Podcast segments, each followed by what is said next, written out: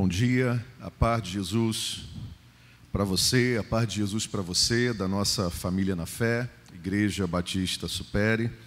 A paz de Jesus para você, que é da nossa família, que está nos assistindo de qualquer parte do Brasil, de qualquer parte do mundo. Temos pessoas que nos acompanham aqui, temos amigos queridos que estão fora do nosso país e temos também irmãos queridos que estão nos acompanhando através de outros estados. Que bom participarmos de um momento especial como este. Elevamos o nome de, do Senhor Jesus.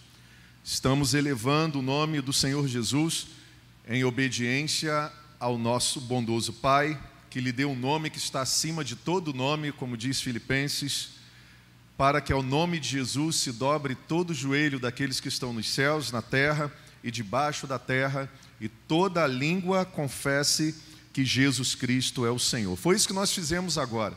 Nós elevamos o nome do Senhor Jesus em adoração, em lágrimas, em gratidão, em intercessões, em pedidos, em súplicas, e eu quero convidar você para este momento agora, onde nós vamos elevar a palavra do Senhor Jesus. Nós adoramos a pessoa do Pai, do Filho, na condução do Espírito Santo de Deus. E agora eu quero convidar você a se preparar para este momento, onde nós estaremos elevando a palavra de Deus, porque a palavra de Deus é viva, é eficaz, é mais poderosa do que qualquer arma forjada pelos seres humanos.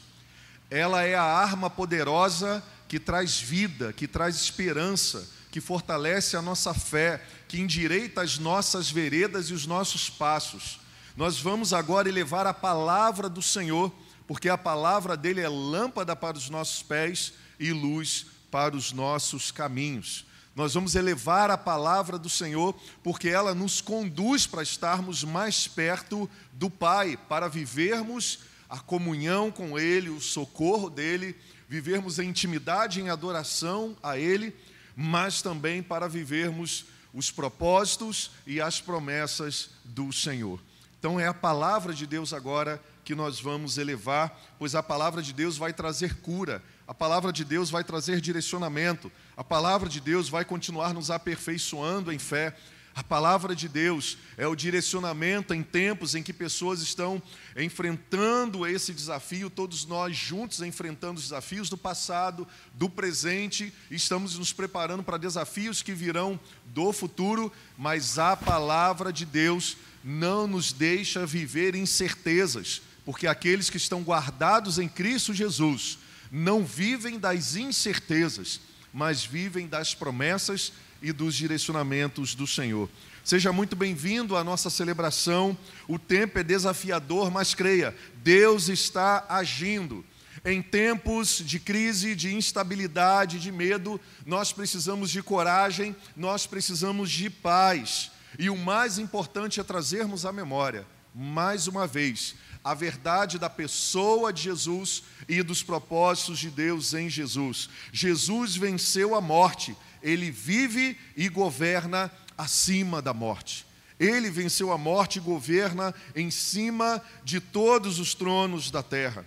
Lá em 1 Coríntios, o apóstolo Paulo, em sua carta, no capítulo 1, 23, ele diz: Mas nós pregamos a Cristo crucificado, que é escândalo para os judeus e loucura para os gregos. Mas também em 2 Coríntios, capítulo 13, versículo 4, ele diz: Porque ainda que foi crucificado Cristo por nossas fraquezas, vive, contudo, pelo poder de Deus, porque nós também somos fracos nele, mas vivemos com ele pelo poder de Deus em vós. E João, no capítulo 11, versículo 26, ainda diz: E todo aquele que vive e crê em mim nunca morrerá. É através da palavra de Deus que nós somos encorajados, empoderados e impulsionados a viver as verdades dos céus aqui na terra. É isso que nós temos feito neste período de quaresma e também de quarentena. É neste período que nós temos nos concentrado nesse tempo de quaresma, que aponta para o ápice da revelação do amor, da paixão de Jesus por nós, da entrega voluntária para nos redimir, nos resgatar, nos perdoar, trazer salvação, trazer um propósito de vida e esperança, que nós estamos vivendo esse tempo de quaresma, um tempo de análise, um tempo de reflexão, um tempo de estarmos avaliando o nosso relacionamento com Deus, com nós mesmos e com o nosso próximo, um tempo de trazermos à memória as palavras de Jesus, que ao sofrer o que sofreu por amor a cada um de nós, pela sua entrega voluntária, durante a sua crucificação, até entregar o seu espírito, pronunciou palavras eternas que devem ser, serem os pilares para a construção da nossa vida aqui na terra e para nos aproximarmos ao Pai. Falamos nessa série de mensagens 40 dias para a Páscoa e trouxemos à memória as palavras de esperança no primeiro domingo. No segundo domingo, trouxemos à memória as palavras de cuidado. Trouxemos no terceiro e relembramos as palavras de Jesus que falaram sobre a sua adoção para nós. E hoje nós estaremos recebendo a quinta palavra: espere pela providência divina.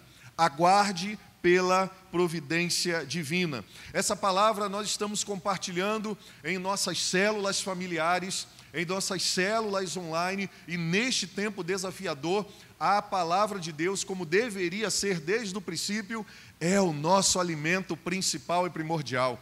Então, antes de ligar a televisão e assistir os jornais, antes de abrir os jornais eletrônicos, antes de pegar no seu celular para ver as notícias que estão circulando atuais, abra sua Bíblia, dobre o seu joelho, converse com o seu pai, porque as verdades definitivas elas vêm dos céus. As verdades eternas são reveladas para os filhos que se conectam com o seu pai. E o Senhor está agindo, querido. Creia nisso. Você que está na sua casa agora, chame os seus familiares, reúna-os em adoração a Deus, em reverência à sua presença, à sua palavra. Não se distraia não faça nada agora. Esteja conectado com a palavra que o Senhor vai trazer para você.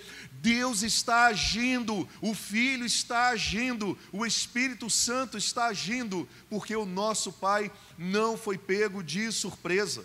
E Ele está providenciando todas as coisas que nós estamos necessitados nesse tempo. Ele está agindo. A questão é que os movimentos dele, as orientações dele, estão surgindo da fonte.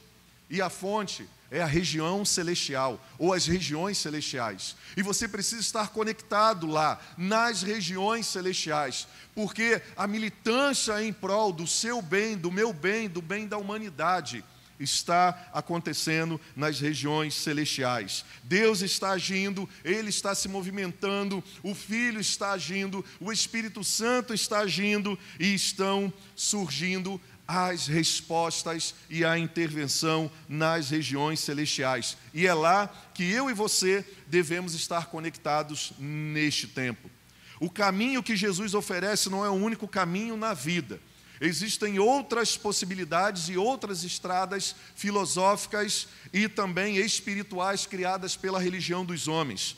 Mas o caminho de Jesus é o único que nos levará até aonde queremos chegar, principalmente nesse momento agudo que nós estamos enfrentando na terra.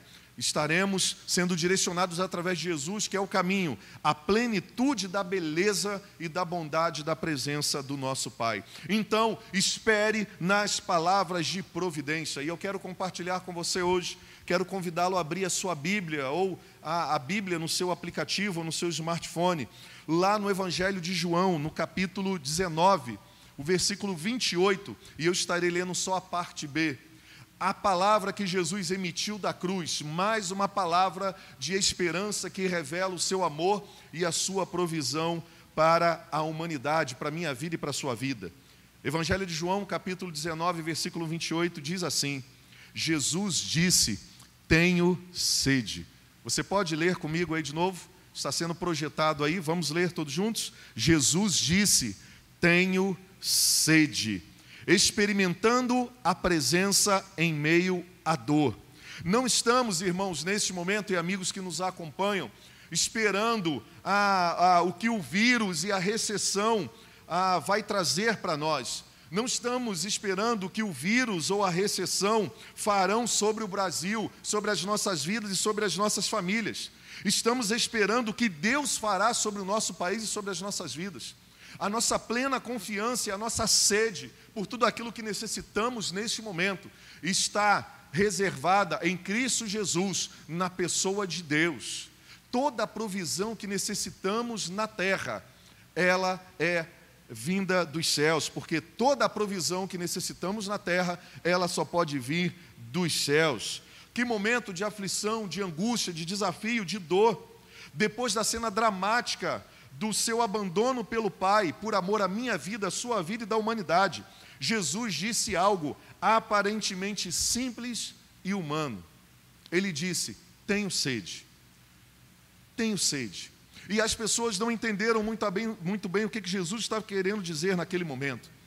Após a sua tortura, o seu sofrimento, a sua imensa dor, o seu sangramento, de ter ficado exposto na cruz por horas, ele deveria estar terrivelmente desidratado. Tenho sede, deve ser a frase de Jesus com a qual mais nos identificamos nesse momento desafiador. Todos nós sabemos o que é passar por desafios humanos e aflições humanas. Todos nós sabemos em algum período da nossa vida o que é passar por sofrimento e aflições humanas. A fome, muitas pessoas passaram fome, muitas pessoas ainda passam fome hoje. Doenças, injúrias, dor, medo, pânico, decepções, frustrações, entre outras dores físicas e emocionais.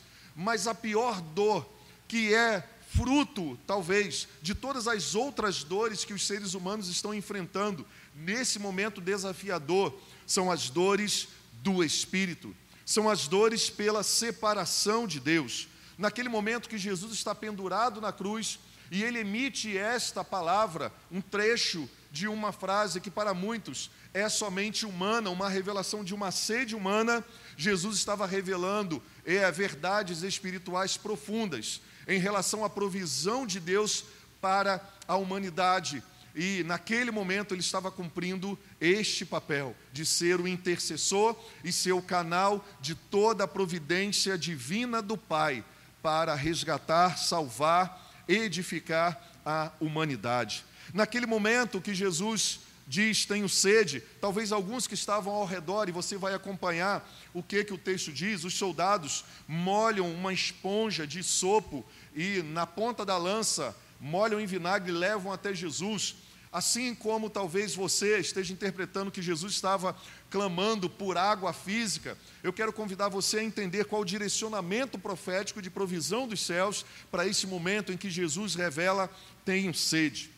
A primeira coisa que precisamos entender é que Jesus não estava pedindo água aos homens, eles não poderiam saciar a sede que Jesus estava sentindo naquele momento e a sede que nós necessitamos. Mas ele estava clamando pela fonte, que é o Pai. Naquele momento em que Jesus declara tenho sede, na verdade ele estava declarando a sede que ele tinha de Deus, a sede que ele tinha de toda a provisão dos céus, a sede que ele tinha da presença do Pai. Deixa eu te dizer algo muito claro e direto. Jesus entende a sua dor e necessidade porque ele já passou por elas nesta terra também. Ele se fez justiça por nós, ele se fez pecado por nós. Lá em Hebreus, no capítulo 2, no versículo 14, a palavra ah, de Deus diz assim: Portanto, visto que os filhos são pessoas de carne e sangue, ele também, ele Jesus, também participou dessa condição humana para que por sua morte derrotasse aquele que tem o poder da morte, isto é, o diabo. Tudo que tem a ver com vida, Jesus está nisso. Tudo que tem a ver com destruição, catástrofe e tragédia, não tem a ver com o propósito final de Deus. Jesus sabe das aflições que passamos, e a quinta palavra que ele emitiu na cruz foi uma declaração de necessidade física, mas também de algo mais profundo que nós vamos compartilhar nessa manhã. A Steven Furtick, o pastor que escreveu o livro As Sete Milhas, e hoje nós estamos caminhando a quinta milha em direção às palavras proféticas e de vida do Senhor Jesus na cruz, diz o seguinte: No nível espiritual, Jesus, no momento em que emitiu aquela frase, estava sedento por retornar às águas vivas da presença de Deus. Jesus não estava pedindo que saciassem a sede somente física dele como humano, mas ele estava pedindo de verdade da água, da provisão que pudesse definitivamente saciar a sede que os seres humanos estavam tendo. Isto é algo com a qual nos identificamos também. Vez após vez, desejamos mais de Deus. Momentos a momentos, desejamos das palavras do Senhor, desejamos da intervenção e da provisão do Senhor. Tenho sede é a frase que nos identifica diante da nossa realidade atual humana, mas também diante dos próximos passos que nós teremos que enfrentar. E a pergunta que eu quero fazer para você nessa manhã é: você tem sede de quê? Existia uma propaganda e também uma música popular brasileira que emitia esta pergunta: Você tem sede de quê? Jesus, enquanto viveu aqui na terra, tinha sede. E a sede de Jesus, como os estudiosos da palavra de Deus, os seus discípulos, têm acesso a todos os dias, diz que Jesus tinha sede de amor, Jesus tinha sede de justiça, Jesus tinha sede de compaixão, Jesus tinha sede de generosidade, Jesus tinha sede ah, de cura sobre a vida das pessoas, Jesus tinha sede de paz. Jesus tinha sede que os seres humanos pudessem viver tranquilos. Jesus tinha sede que os seres humanos honrassem a Deus, honrassem a Ele e honrassem o Espírito Santo. Jesus tinha sede de tudo aquilo que o Pai planejou desde os princípios nos céus para ser compartilhado aqui na terra. Jesus, naquele momento na cruz, tinha sede da companhia do Pai, de mais amor, de mais justiça, de mais paz, de mais santidade, de mais cooperação, de mais generosidade de mais respeito ao Senhor, a Sua palavra, de mais respeito e temor à Sua presença. Jesus tinha sede de mais adoração, reverência e respeito a Ele e a Sua missão. Jesus, ele tinha sede da honra que deveria ter recebido, mas Jesus também tinha sede de que os seres humanos voltassem a honrar o seu Deus e Pai e valorizar o seu ato salvífico na cruz. Jesus tinha sede de lealdade e ele foi traído por muitos. A quinta palavra de Jesus na cruz nos revela uma fonte inesgotável de satisfação em nossa jornada espiritual e aqui na terra. Você precisa cuidar do seu físico, você precisa tomar medidas de segurança, mas mais do que isso, você precisa se preocupar também com aquilo que foi criado para ser eterno. A sua vida foi criada para a eternidade. E uma saúde espiritual, uma espiritualidade verdadeira, sem os resíduos da religiosidade, sem os temores e conceitos filosóficos e humanos, sem os conceitos experimentais dos seres humanos, é importante para que nós voltemos à sanidade e voltemos a viver as verdades do Pai. Então, esta palavra é importante para a nossa jornada espiritual, pois é a palavra do Senhor e a palavra do Senhor tem poder. É uma palavra que vem direto em nossa ação e em nossa direção para gerar a providência que necessitamos. Ah, melhor do que qualquer garrafa da melhor bebida que poderiam apresentar para Jesus naquele momento. Ele não poderia, ou ela não poderia, ou eles não poderiam saciar a sede que Jesus tinha, pois a sede que Jesus sabia que poderia curar toda a humanidade, e também era a sede que ele tinha, era que por um tempo ele ficaria afastado do Pai durante três dias, e essa sede era a sede da presença do Pai.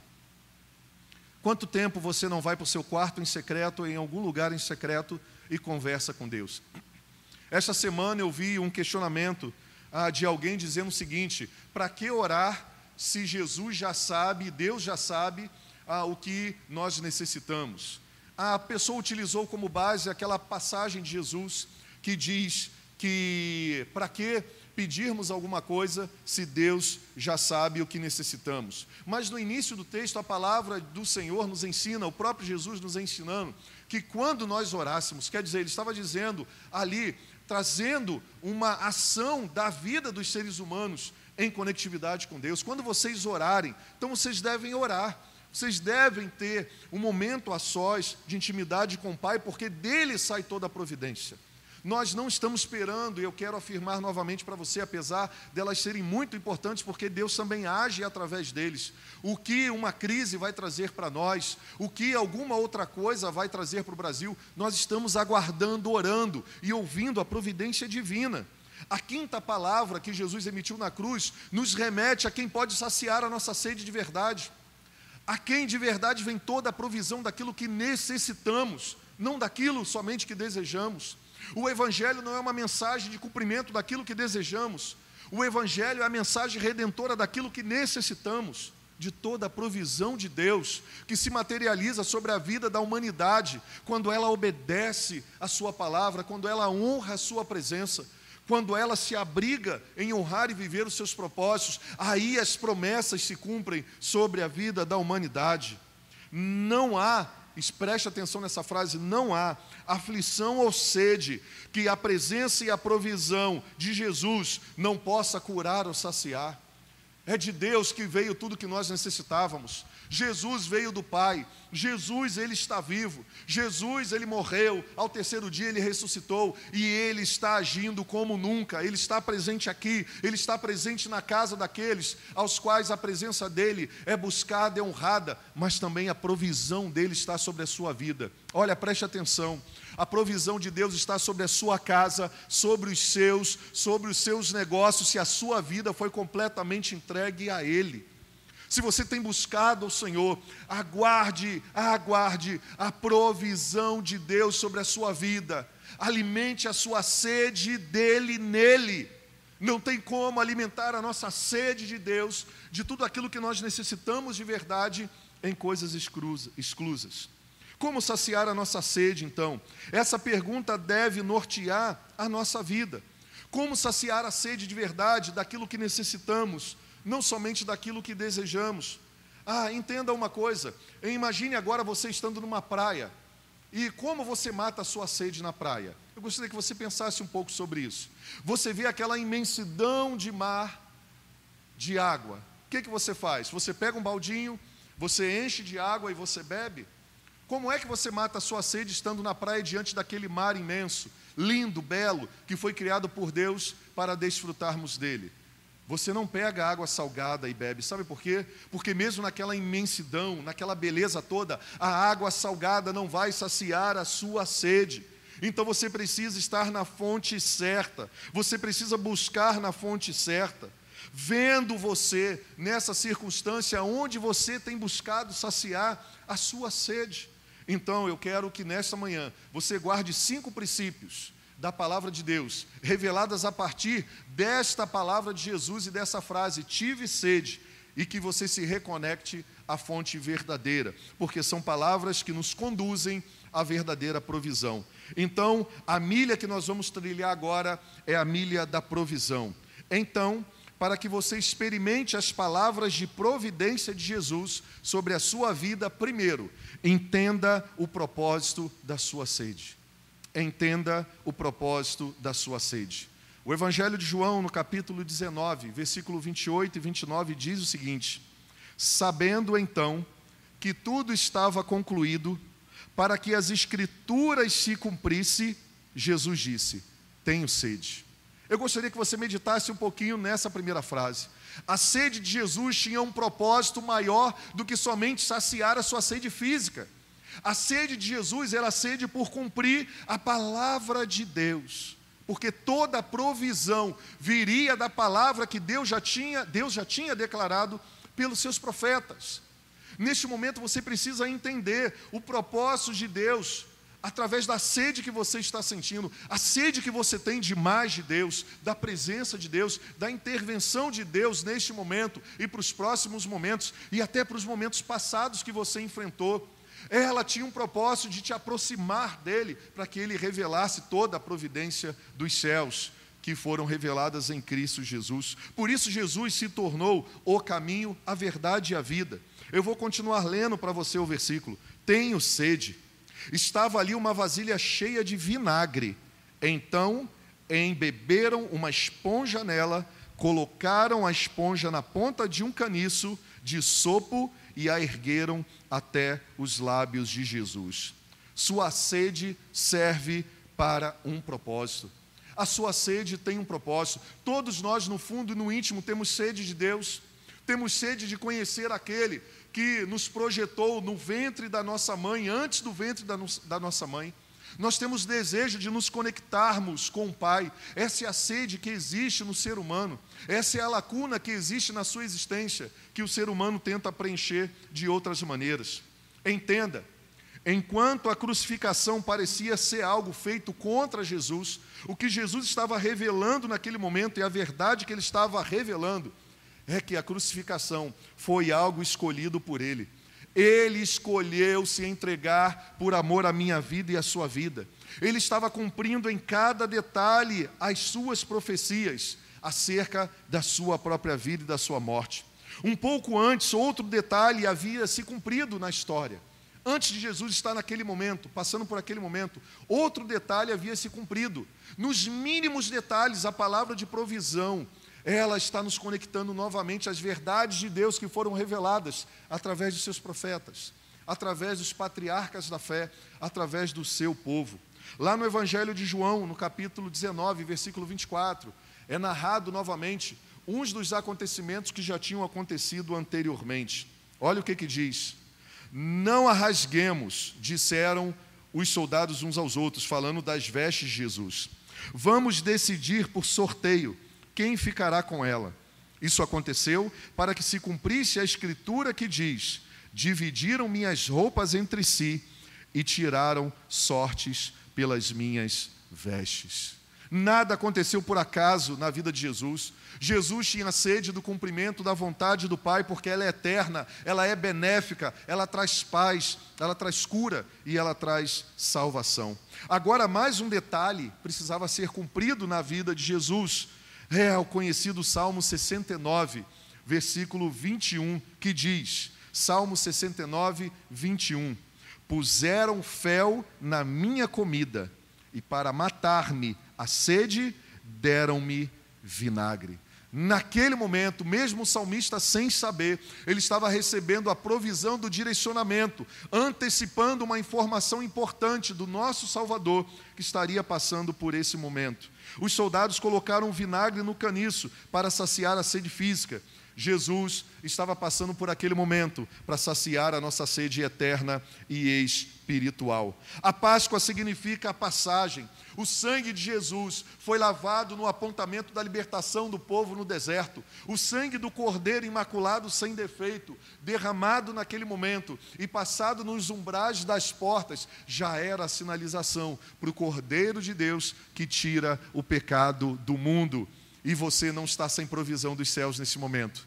Talvez você precise buscar as provisões, as provisões dos céus. O Senhor Jesus nos convida a vivermos esse momento, essa passagem. Jesus celebrou a Páscoa e se tornou Cordeiro de Deus que tira o pecado do mundo. Hoje Jesus é a nossa Páscoa. Aleluias. Como o povo judeu foi liberto lá do Egito, nós somos libertos da escravidão também do Egito, do pecado, da destruição eterna. E isso é para você também que nos acompanha hoje. Ele veio nos libertar da morte eterna. Nada acontece por acaso. A sua dor e a sua sede têm um propósito e você precisa estar atento a isso. Nada sai do controle da soberania de Deus. Nada pega Deus de surpresa. Nosso Deus não foi pego de surpresa. Busque o propósito de Deus nessa aflição que você está vivendo. Procure compreender o que, que Deus está realizando através dessa área de sede que você tem. Qual é a sede que você está tendo agora? Pare de perguntar o porquê. Senhor, por que nós estamos passando momentos desafiadores e econômicos? Senhor, por quê?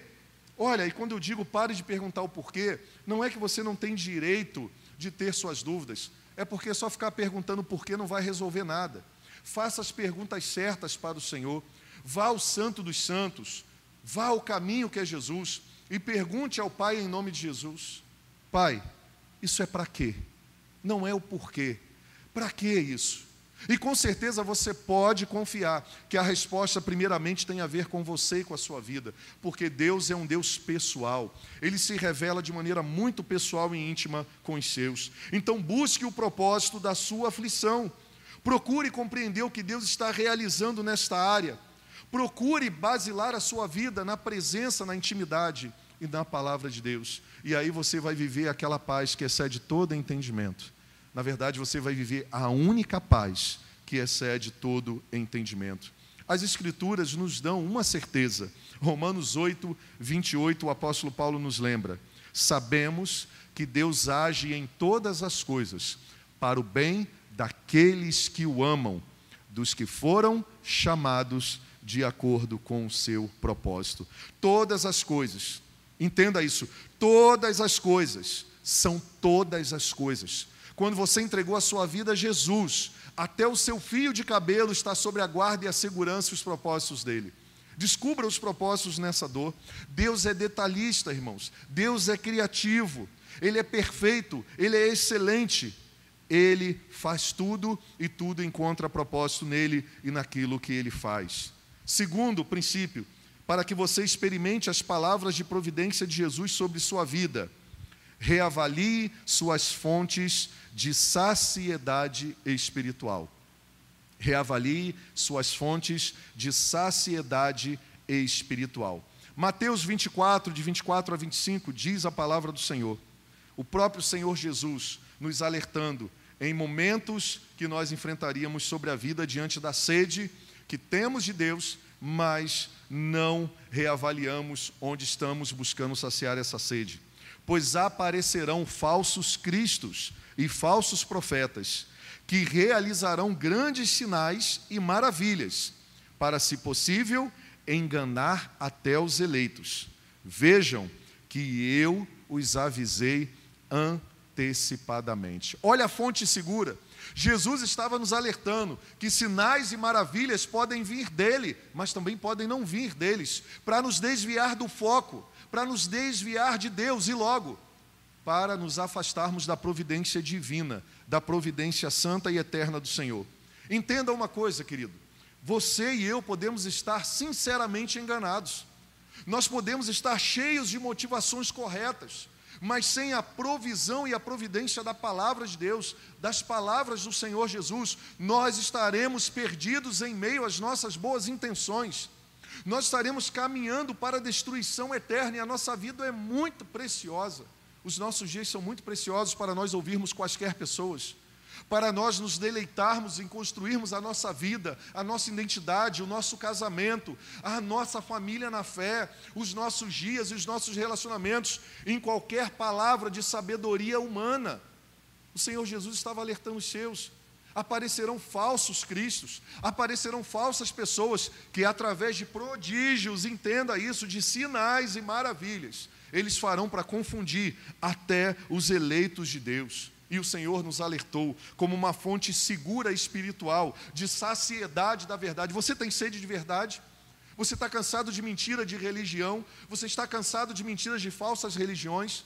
Você está cansado do tempo ao qual você está vivendo? O Senhor te convida para estar no lugar em que você foi originalmente criado, na presença de Deus. Ele está te convidando a descansar no ambiente ao qual você foi gerado através da mão que deseja te sustentar, as mãos de Deus. Você foi moldado pelas mãos de Deus, e eu fui moldado pelas mãos de Deus. Então, cuidado com as fontes de saciedade da sua espiritualidade. Olha, nós vivemos num país muito legal, vivemos num tempo em que no nosso Brasil, ah, são bem-vindos povos e milhares de pessoas de todas as religiões, de todos os lugares do mundo. Mas entenda, com isso também vêm fontes espirituais que tentam saciar a sede do homem. E um homem perdido, ele busca, busca muitas soluções que se encaixam em seus desejos e não em suas necessidades. O Brasil é abençoado pela presença de muitos povos de todo o mundo, mas também é influenciado por todas as religiões do mundo. E você precisa estar atento a isso. Somos um povo de fé, mas muitas vezes não somos seletivos. Tudo aquilo que gera prazer momentâneo para a carne ou atende uma necessidade para a carne, nós aceitamos como propostas para resolverem as nossas sedes. A razão disso é muito clara. Pessoas que não estão satisfeitas em Jesus, elas se contentam e se animam com qualquer fonte para saciar sedes momentâneas. Só uma vida de satisfação plena em Jesus pode nos saciar de verdade. Mas, se estamos satisfeitos em Jesus, escolhemos o que vamos beber e o que vamos comer. O que, que a sua alma tem comido? O que, que o seu espírito tem comido? Você tem saciado a sua sede de quê? Perceba que quando há uma escassez da presença de Jesus em nós, pela falta da busca constante nele, de um relacionamento íntimo e simples com ele, não é simplista. Qualquer coisa que nos é apresentada como um alívio para as nossas questões humanas é tomada, é ingerida.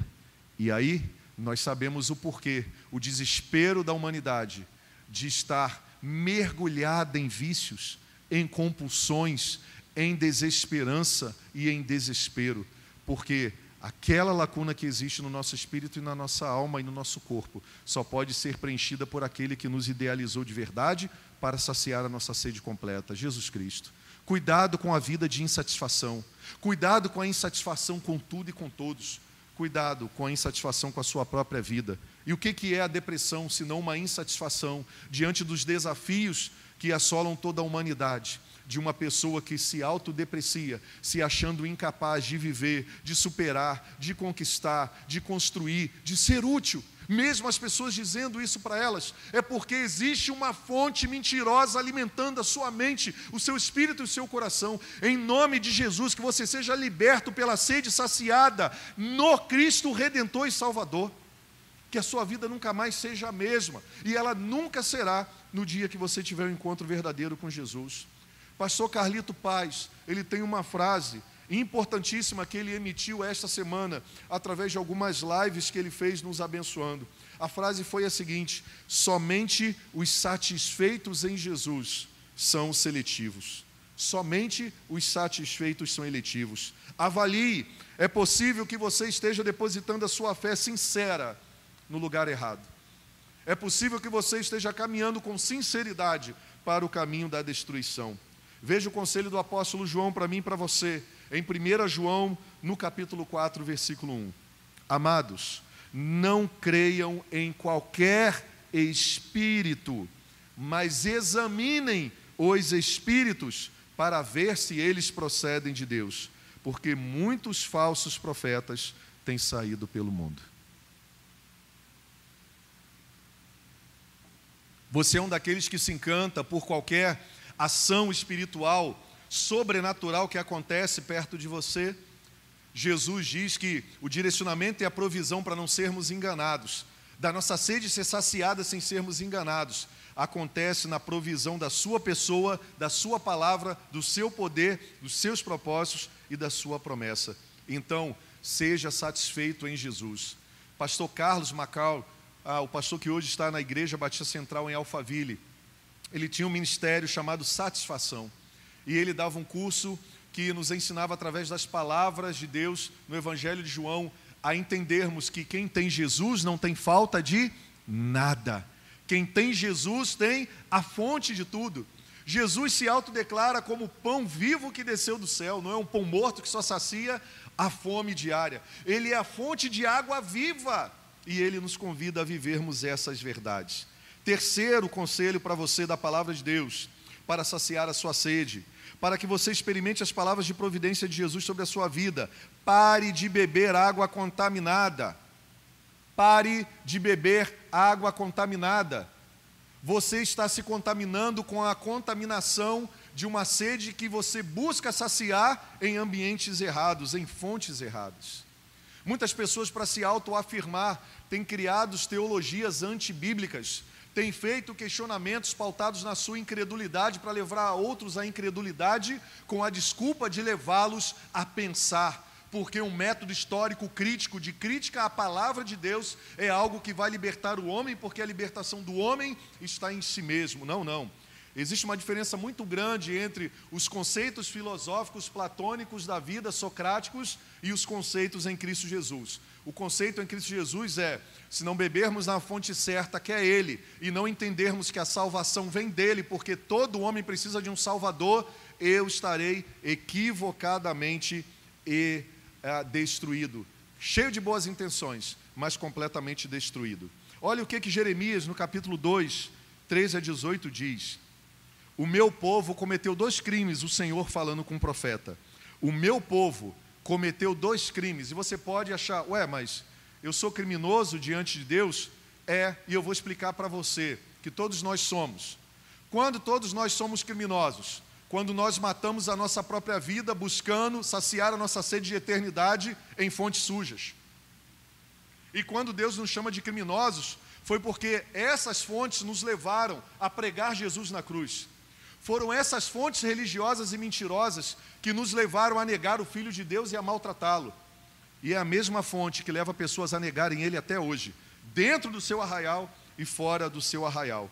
Tanto aqueles que o professam como Senhor e Salvador, como aqueles que só professam com a boca. Olha o que, que o Senhor diz: O meu povo cometeu dois crimes. Primeiro, eles abandonaram a mim. O que, que significa isso? Falta de intimidade. A fonte de água viva. Preste atenção nisso, querido. O Senhor falando comigo e com você. A população agora mundial precisa voltar à fonte. Nós precisamos voltar à fonte. Eu quero trazer um exemplo aqui para você muito claro e básico. Nós enfrentamos desafios como comunidade de fé, de sermos uma comunidade adoradora, uma comunidade que vive em comunhão, uma comunidade que a, a, adore de verdade, uma comunidade que cresça no discipulado, mas também uma comunidade que evangelize, uma comunidade que sirva.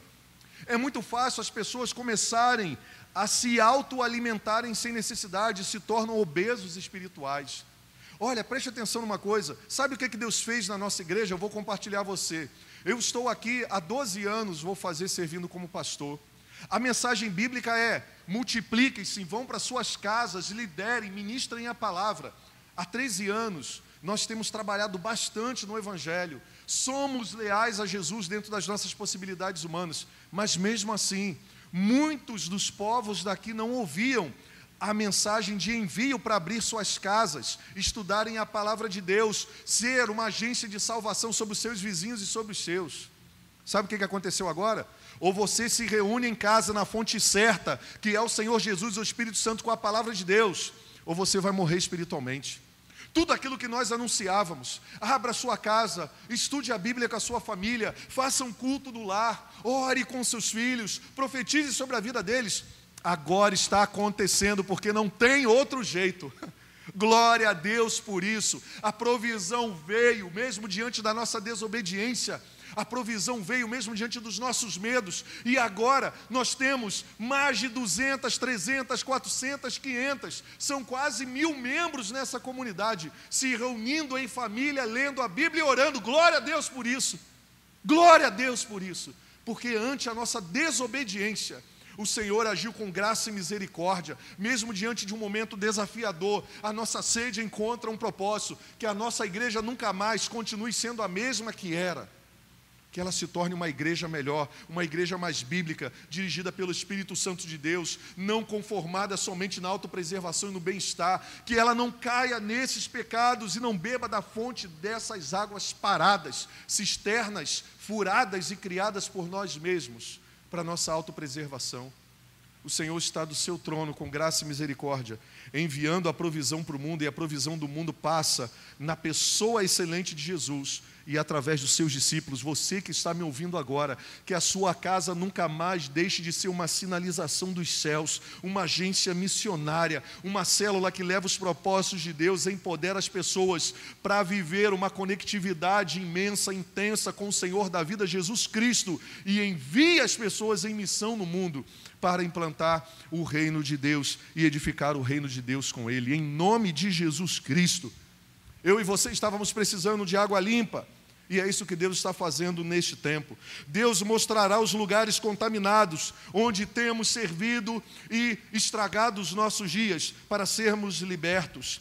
Alguns lugares você já sabe que não fazem bem para a sua vida espiritual. Alguns ambientes, algumas amizades ainda não fazem bem para você. Então tome a decisão, chegou a hora, chega de ficar bebendo em água parada que só traz doença. Jesus é a fonte de água viva. Segundo aos Coríntios, capítulo 7, versículo 1. Amados, visto que temos essas promessas do Senhor, purifiquemo-nos de tudo que contamina o corpo e o espírito, aperfeiçoando a santidade no temor de Deus. Aleluia. Isso é beber água de fonte viva. Escolha viver limpo.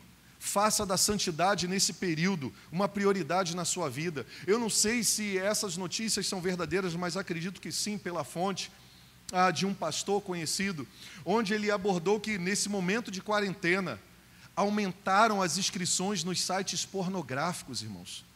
Aumentaram-se as inscrições em canais fechados para pornografia que, que você está fazendo com a sua vida? Seja liberto em nome de Jesus. Você sabe onde isso levou você, quase levou a sua família.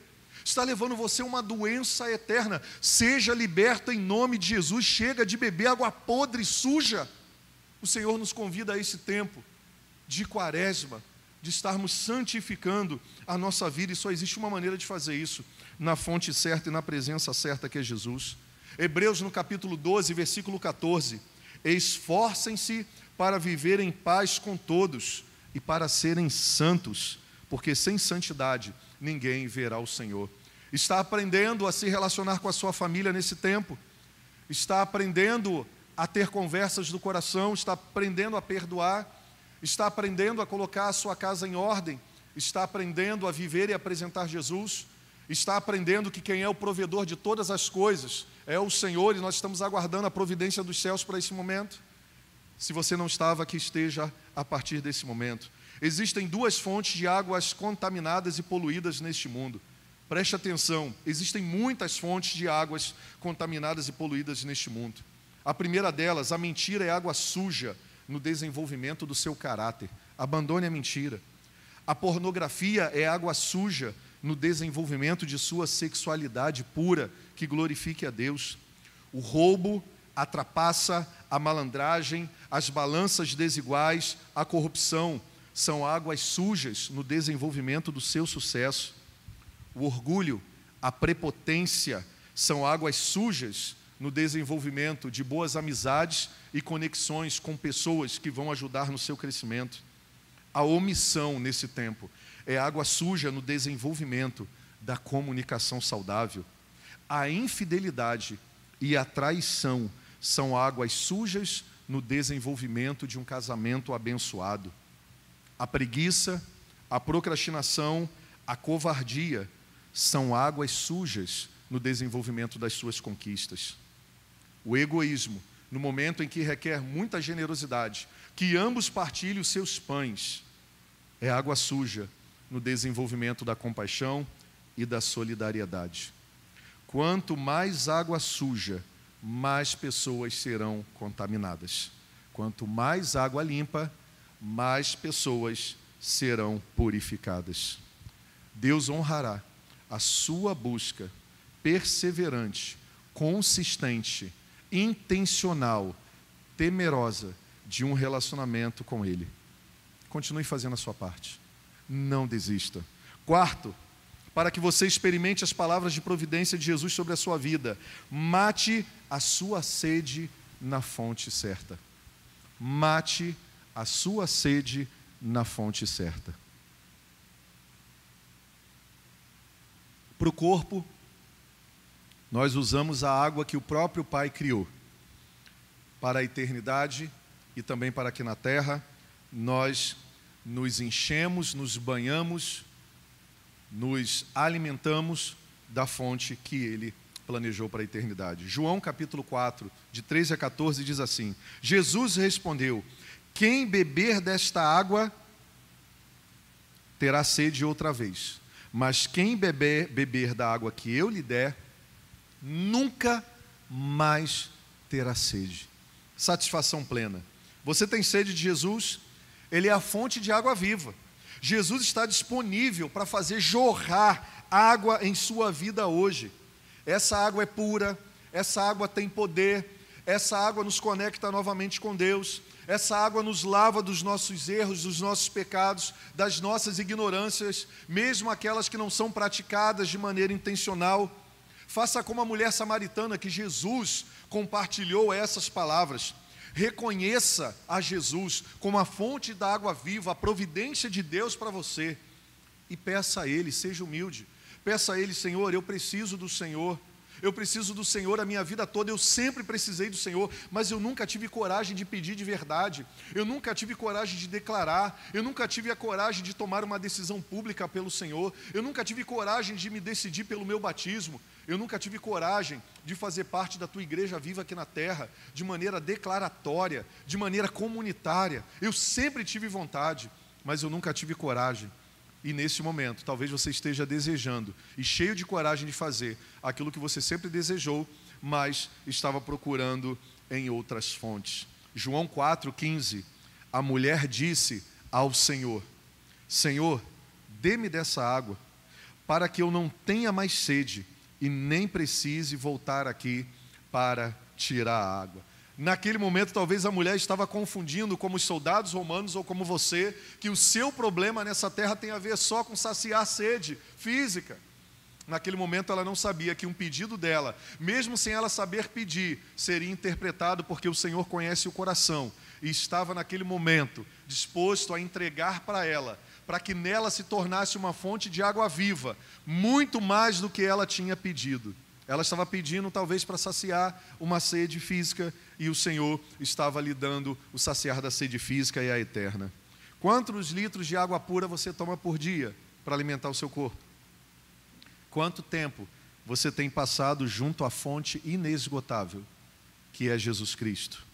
Com Jesus, você nunca mais aceitará qualquer coisa, nem a autojustiça, nem o autopensamento. Com Jesus, você vai receber água fresca todo dia. Você nunca mais terá sede. Você não vai precisar mais ficar se condenando, se culpando, se justificando, jogando culpa nos outros. Você não vai precisar mais, porque nele há satisfação total e eterna. Edifique a sua vida em Jesus, como uma árvore plantada junto a ribeiro de águas. É isso que o Salmo 1 diz. Bem-aventurados são, bem-aventurados são, bem-aventurados são, meu Deus do céu. Nós somos como árvores plantadas junto ao ribeiro de águas correntes, que é a presença e o perdão de Jesus, que produz vida no tempo certo. E tudo que nós fazemos direcionados pela provisão e providência divina vai dar certo. Tudo que estiver alinhado com a palavra do Senhor, que nós colocarmos em prática, dará certo, porque Ele garante. E agora nós podemos entender que Jesus é a fonte de água viva, a providência que nós necessitávamos. E podemos ir para nosso quinto e último princípio para estarmos vivendo e construindo a nossa vida através da providência de Jesus. Compartilhe a água da vida para saciar os outros. Nesse tempo, o Senhor nos convida a nos tornarmos nele uma fonte inesgotável com Ele, mas com um propósito. Lembra que a nossa sede, a nossa dor, ela tem um propósito, e esse propósito não é ter um fim em si mesmo, não é em você, você foi abastecido com a água da vida está sendo convidado a receber a providência do Pai Jesus Cristo para que você seja uma fonte para também saciar a vida de outros. João 4, 28 e 29 diz assim: a palavra do Senhor. Então a mulher deixou o seu cântaro no canto, e a mulher voltou à cidade e disse ao povo: Venham, venham ver um homem que me disse tudo o que tenho feito. Será que ele não é o Cristo? Ele me disse tudo o que eu tenho feito. Ele sondou o meu coração. Ele fez aquilo que outrora ninguém tinha feito. Todos os homens que se aproximavam de mim, que eram judeus, me humilhavam, me maltratavam, mas aquele judeu se aproximou de mim naquele momento e pela primeira vez eu fui tratada com honra, com respeito, como uma mulher deve ser tratada, e ele generosamente me ofereceu não aquilo que eu desejava naquele momento, mas Ele encheu o meu espírito e me deu aquilo que eu necessitava, e isso está tão forte dentro de mim que eu não pude guardar para mim. Eu deixei o meu cântaro lá com a água, entenda isso. Ela, no encontro com Jesus, abandonou aquilo que ela achava ser necessário, que era um desejo para saciar uma sede física, porque ela já estava saciada, ela até esqueceu que estava com sede. Ela esqueceu que estava com sede física. Ela largou o cântaro com a sua água ali e foi correndo para o povoado anunciar. eu encontrei aquele que saciou a sede que eu sentia a minha vida inteira. Não é ele o Cristo. A mulher samaritana não somente reconheceu Jesus como Cristo, ela imediatamente saiu para anunciar o povo da sua cidade a esperança. E é isso que nós estamos fazendo aqui. Há 72 e 3 anos, essa igreja, ela continua anunciando que Jesus Cristo é esperança para você, e até que Jesus volte, ela vai continuar vivendo a generosidade e compartilhando a palavra de Deus e o Deus da palavra em Jesus. Jesus não é uma fonte somente para você, Jesus é uma fonte para todos. Quando discernirmos, crer e decidimos crer e saciar a nossa sede em Jesus, Ele nos regenera em um duto espiritual para levar águas aos outros. Você é um duto que vai jorrar fontes de águas de esperança e de vida neste tempo. A igreja no Brasil vai ser um duto que vai continuar canalizando pelas redes sociais, nas suas famílias, um retorno ao amor a Deus, à adoração a Deus acima de todas as coisas, a uma vida de justiça, de generosidade com os mais necessitados, a amar e honrar a sua família, aquilo que Jesus mandou amar na sua palavra, nós não podemos amar menos, e também uma revolução de regeneração e arrependimento sobre a igreja brasileira, e nós entendemos isso como um direcionamento para nós, a começar pela minha vida e pela comunidade ao qual eu sirvo. Compartilhe da água da vida para saciar a sede de outros. João 4,14. Jesus disse para aquela mulher: pelo contrário, a água que eu lhe der, preste atenção nisso, a água que eu lhe der, a água que Jesus Cristo quer dar para você hoje, que é o perdão dos seus pecados, que é a salvação, que significa reconectividade com a providência e com o provedor, que é Deus, se tornará dentro de você uma fonte de água a jorrar para a vida eterna. Não é só para essa vida. Deus te escolheu e te elegeu para viver eternamente com Ele, plenamente satisfeito. Creia nisso. Não desperdice a sua vida, não desperdice as suas escolhas. Não desperdice o seu tempo. Sua satisfação em Jesus deve ser compartilhada, meu querido. Suas aflições curadas servirão para curar outros, porque quem sacia é saciado, quem supre é suprido, quem recebe, reparte, quem ama é amado, quem perdoa é perdoado. Nós concluímos essa palavra dessa manhã trazendo a memória. Jesus disse: tenho sede. E Jesus tinha sede de tudo isso que nós compartilhamos aqui. Quais são os seus problemas? Quais são os desafios que você tem enfrentado? Você tem sede do quê? Sede do fim dessa doença? Sede pela cura do seu casamento, do seu relacionamento com a sua família, com seus filhos, com seus pais, com seus parentes? Você tem sede de uma provisão neste momento, de um emprego, de algo que possa ajudar você a continuar mantendo a sua família, descanse no Senhor. Ele vai levantar pessoas. Aqui em nossa comunidade nós estamos com uma campanha linda em muitos lugares do mundo. Ninguém vai ficar sem o necessário nessa casa. Ninguém. Tomamos medidas de abrir mãos de salários, de abrir mão de um monte de coisas. Sabe para quê? Para que ninguém fique sem o suprimento do Senhor. Porque a Bíblia diz que o bom pastor, ele dá vida pelas suas ovelhas. E Jesus não estava falando de mim, Jesus estava falando dele. E por eu imitar ele, eu tenho ele como exemplo de liderança, de fé, de amor, como as pessoas que me conhecem sabem disso e vou continuar sendo, porque nada mudou a não ser a minha total dependência no Senhor. Nós vamos continuar providenciando o pão uns para os outros. Você tem sede de emprego? Você tem sede de respeito? Sede de fazer algo relevante que importe de verdade? Para de ficar colocando seus planos em ação. Busque os planos que vem da providência do Senhor. Você tem sede de ver seu filho com a vida ajustada e restaurada? Você tem sede de derrotar um vício, um pecado, um mau hábito? Você tem sede por não sentir mais dor? Nós começamos na quinta-feira passada o nosso ciclo de 30 semanas. Nós vamos agora, quinta-feira, começar o próximo passo na quinta da restauração. Nós precisamos admitir que temos sede. Nós precisamos admitir que estávamos buscando a, as fontes erradas. nós precisamos admitir que estávamos bebendo água parada. Nós precisamos admitir que estávamos vivendo uma vida egoísta, somente preocupado com autopreservação. Por quê? Porque Deus age na nossa fraqueza. O apóstolo Paulo nos lembrou isso.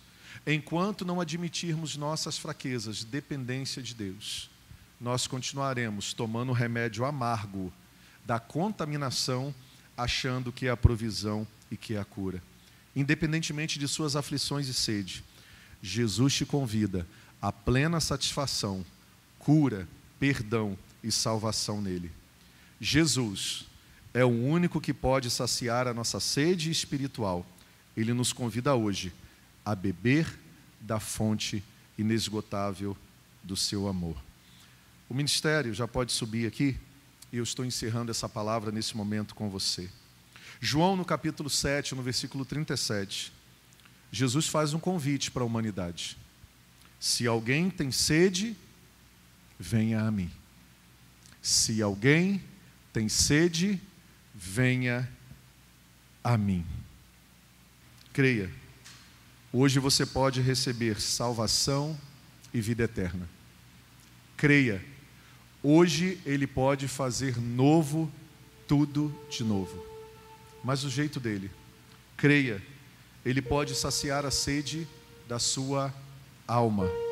Creia, ele está te ouvindo agora e ouvindo o seu coração. Creia, ele está te convidando para que você não se perca mais em providências enganosas, em mentiras e falácias creia. Creia, Ele deseja honrar agora a sua intenção verdadeira, mas Ele quer transformar essa intenção em fé. E na humanidade nós precisamos entender, na nossa humanidade nós precisamos entender uma coisa: não basta só termos fé, nós precisamos dirigir a nossa fé e depositar a nossa fé na pessoa certa. E essa pessoa é Jesus. E ela está ouvindo você agora, ela está ouvindo bilhões, trilhões de seres humanos na face da terra, no espaço, no mundo. Ele está ouvindo os anjos dos céus, ele está ouvindo os santos e ele está ouvindo você. Creia nisso e ele deseja se revelar pessoalmente a você como ele está fazendo agora. João 7:38, ele faz uma promessa maior ainda. João 7:38. Quem crer em mim, como diz a escritura, Olha que Jesus utilizou a Escritura para embasar as verdades. As verdades dele estavam na Sua palavra naquele momento, enquanto o homem aqui viveu, mas também pautada naquilo que as Sagradas Escrituras, que é a palavra dele, já tinham sido emitidas pelo Pai. Quem crê em mim, como diz a Escritura, não são as Escrituras, do seu interior fluirão rios de águas vivas. Você está morto mesmo estando vivo, como filho pródigo, ele deseja reanimar e ressuscitar você hoje. Eu quero convidar você a, nesse momento, a entregar a sua vida a Ele, a reconhecer.